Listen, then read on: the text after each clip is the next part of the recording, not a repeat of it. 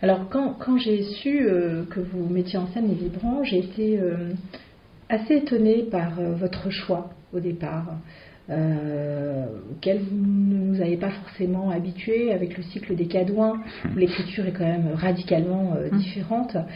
donc j'ai essayé de trouver des liens entre ce Lancelot, entre le cycle des Cadouins, entre maintenant les vibrants. Et le seul point qui m'est venu à l'idée, c'est le seul lien, c'est l'histoire. Ouais. Et je me suis demandé si, voilà, est-ce que, euh, voilà, est-ce qu'il n'y aurait pas un intérêt particulier euh, euh, à l'histoire Qu'est-ce qui vous a motivé sur une pièce comme celle des Vibrants? Ça, c'est pareil, c'est aussi des au-delà de son texte. Oui, oui, mais c'est des réflexions, des conclusions que j'ai tirées après coup, c'est qu'effectivement chacune de mes pièces a un, lien avec l'histoire. Après, je me suis dit, j'ai fait une maîtrise d'histoire et, ah et, donc du coup, ça peut aider. voilà, c'est une discipline que, que j'aime beaucoup et forcément, euh, comme j'avais eu une petite frustration d'arrêter l'histoire parce qu'à la, à la base, je voulais faire preuve d'histoire. Donc, je pense que en faisant, choisissant de faire la mise en scène, je me suis dit inconsciemment qu'il fallait toujours qu'il y ait quand même un peu d'histoire dedans. Et, euh, et puis j'avais fait mon, mon sujet de maîtrise sur euh, la Première Guerre, donc je pense que quand Aïda est arrivée avec son projet, je me suis dit ah bah oui. et c'est vrai que ça faisait très longtemps que j'avais envie de travailler sur la Première Guerre, parce que même on voulait faire un cadouin qui se passe pendant la Première Guerre à un moment donné. Bon, ça aurait pas été du tout la même chose, je pense. Mais euh, mais c'est vrai que oui, et puis et le sujet des gueules cassées, intéressé particulièrement parce que c'est vrai que moi dans les spectacles qu'on a fait, que ce soit dans les Cadouins ou, ou même dans Lancelot ou La Reine des Neiges, euh, dès qu'il y a quelque chose d'un peu monstrueux, de difforme ou de terrible, ou un personnage seul, détruit, euh, moi voilà, c'est des thèmes que j'aime aborder. Mm-hmm. Et là, avec les gueules cassées, euh, on était en, en, plein dedans, parce que je savais très bien que forcément on allait devoir faire des choix, à savoir est-ce qu'on va montrer les blessures ou pas, mhm. euh, comment est-ce qu'on allait les traiter, est-ce qu'il fallait euh, juste suggérer ou aller un petit peu plus loin? J'aime beaucoup votre façon de traiter les visages et de traiter le, corps euh, qu'on retrouve aussi dans les cadouins. Il y a une distanciation justement par rapport à l'histoire et ça crée une distanciation par rapport à mhm. l'histoire et ça crée du théâtre. Oui. et ça, je trouve ça extrêmement intéressant. Et bon, c'est pour ça que oui, tous les, tous les comédiens sont, ont un maquillage blanc, cadavérique. Donc ça, moi, c'est parce que j'aime bien me dire qu'ils reviennent jouer, euh, que ce sont des, personnages morts qui reviennent jouer leur histoire. C'est ce que je me raconte dans tous les spectacles. Que les gens ne perçoivent pas forcément cette idée que je me fais moi. Et, effectivement, les gens perçoivent du coup que ben, c'est des vrais personnages théâtraux euh, et qui mettent effectivement à distance. Et là, c'est vrai que du coup, on a gardé ça sur les vibrants que les comédiens qui sont des gueules cassées ont des prothèses, blanches aussi, du coup, pour être d'accord avec le maquillage, et avec des prothèses qui sont quand même assez, euh, assez terrifiantes, du, coup. Donc là, c'était là, moi, la question que je m'étais posée au début. Est-ce qu'on les signifiait juste un peu et, puis après, en en parlant avec Chloé Cassagne, qui a fait les, qui a fait les prothèses, moi, je, voulais qu'on aille... Euh, à fond du tout. C'est moi j'aime. C'est peut-être ce qui rapproche un peu aussi la mise en scène et mon travail avec euh, le cinéma en général, c'est que par exemple j'aime bien traiter la, douleur au premier degré en fait. C'est-à-dire que il y a des moments où il fait des crises euh, de douleur et il est vraiment par terre et il hurle vraiment et ça peut peut-être un petit peu déranger ou pas, mais j'imagine pas un seul moment le, le symboliser ou c'est-à-dire que le destin des gueules cassées est tellement terrible, il faut y a presque 80% des gueules cassées qui se suicidaient à la fin en fait. Et alors évidemment la pièce ouvre, elle est un peu plus d'espoir selon ce qu'on imagine à la fin. Ça peut être aussi, euh, c'est très ouvert je pense.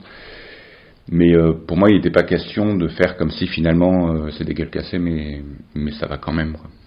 Mais dans cette façon de traiter les personnages, je trouve qu'on en revient à un point qui vous relie, à savoir cette mise en abîme euh, du théâtre, autour du théâtre, et ce que vous disiez tout à l'heure, euh, j'aimerais qu'on développe un petit peu plus, euh, et cette, oui, ce questionnement permanent autour du théâtre. Il y a une phrase que j'ai trouvée absolument superbe, où un des personnages dit Nous avons besoin de croire pour faire croire. Et je trouve que là, notamment, on est vraiment au cœur de cette, de cette interrogation sur le théâtre lui-même. Oui, c'est c'est Argent ce que je disais tout à l'heure sur le fait que après c'est peut-être des questions de jeunesse, je ne sais pas. Mais je me suis dit, mais pourquoi je fais ça en fait? Pourquoi euh, je fais ce métier? Euh, Pourquoi est-ce que euh, je ne fais pas autre chose, hein, tout simplement? Je pense que j'ai des facultés pour d'autres, d'autres choses. Et, et qu'est-ce qui m'attire vraiment là-dedans? Dans raconter des histoires, dans les transmettre à des gens Pourquoi est-ce qu'on monte sur scène tous les soirs? Et et pourquoi en fait on a des spectateurs qui sont là en face de nous alors qu'il y a eu l'invention du cinéma, alors qu'il euh, y a quand même une crise culturelle, alors qu'on a parlé du sort des intermittents euh, l'année dernière de manière un peu poussive. Et en fait, euh, c'est à ce moment-là où je me suis dit, ah mais en fait je pense que c'est ça. Que moi j'y vois dans, dans, le fait de jouer, d'écrire des histoires, de qu'on se raconte des histoires dans la vie, une sorte de, de moment où plein de gens se réunissent ensemble par peur de la mort et on, c'est notre manière à nous en fait de nous évader et de lutter contre ça ou de l'accepter pour d'autres, je pense. Et vous, Quentin? Oui, déjà nous avons besoin de croire pour faire croire. C'est déjà ça, comme disait Aïda, ça résume euh, tout ce qu'on fait dans ce, dans, dans ce, milieu théâtral. Quentin, vous avez euh, une vision un peu plus pessimiste. Du théâtre ou de la vie? De la vie, peut-être. Oui, mais ça va beaucoup mieux. Et dans ce qui est traduit dans les scène. Mais euh, oui, mais oui, oui, c'est vrai que chaque spectacle est. Euh, en fait, comme j'aime bien travailler sur sur la faille et sur ce qui rend les les hommes euh, mauvais, en fait, en fait, j'essaie toujours de naïvement comprendre pourquoi est-ce qu'on en est là. Et j'ai une, une, fascination pour le mauvais chez l'homme. Et ce qu'on travaillait d'ailleurs sur le cycle des cadouins, c'était vraiment d'avoir des gens simples, mais qui se broyaient juste, euh, pas par plaisir, mais par euh, parce que la vie les broyait eux-mêmes. Et c'était vraiment de travailler sur ces petits travers-là. Et ce qu'on a fait aussi en abordant Lancelot, parce qu'on n'a pas du tout abordé Lancelot de manière héroïque, mais on a un petit peu axé sur le, le chevalier qui va gravement faire l'erreur de tomber amoureux de la personne qu'il ne fallait pas et qui va au final faire vraiment le choix de détruire sa vie par orgueil. Et c'est pour ça que dans Les Vibrants, c'est peut-être, je dirais que c'est peut-être le premier spectacle où il y a un petit peu plus d'espoir. Mhm. dans la façon de, bah, parce que le texte en a déjà plus, parce que là pour le coup ça fait longtemps qu'on, que moi j'ai repris un texte qui n'avait pas été écrit directement euh, avec moi, donc il n'y a pas pu avoir tous mes thèmes euh, mhm. terribles euh, dedans, et, tant mieux, ce qui me permet aussi d'avancer aussi à un moment donné, de pas piétiner dans la smoule, mais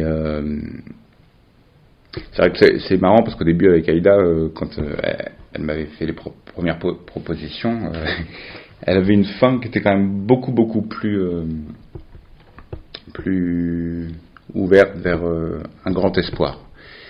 Et je lui avais quand même demandé de la modifier un petit peu pour, pour que ce soit moins évident parce que c'est parce que j'ai quand même toujours une fâcheuse tendance à, à pas vouloir que ça se termine parfaitement bien.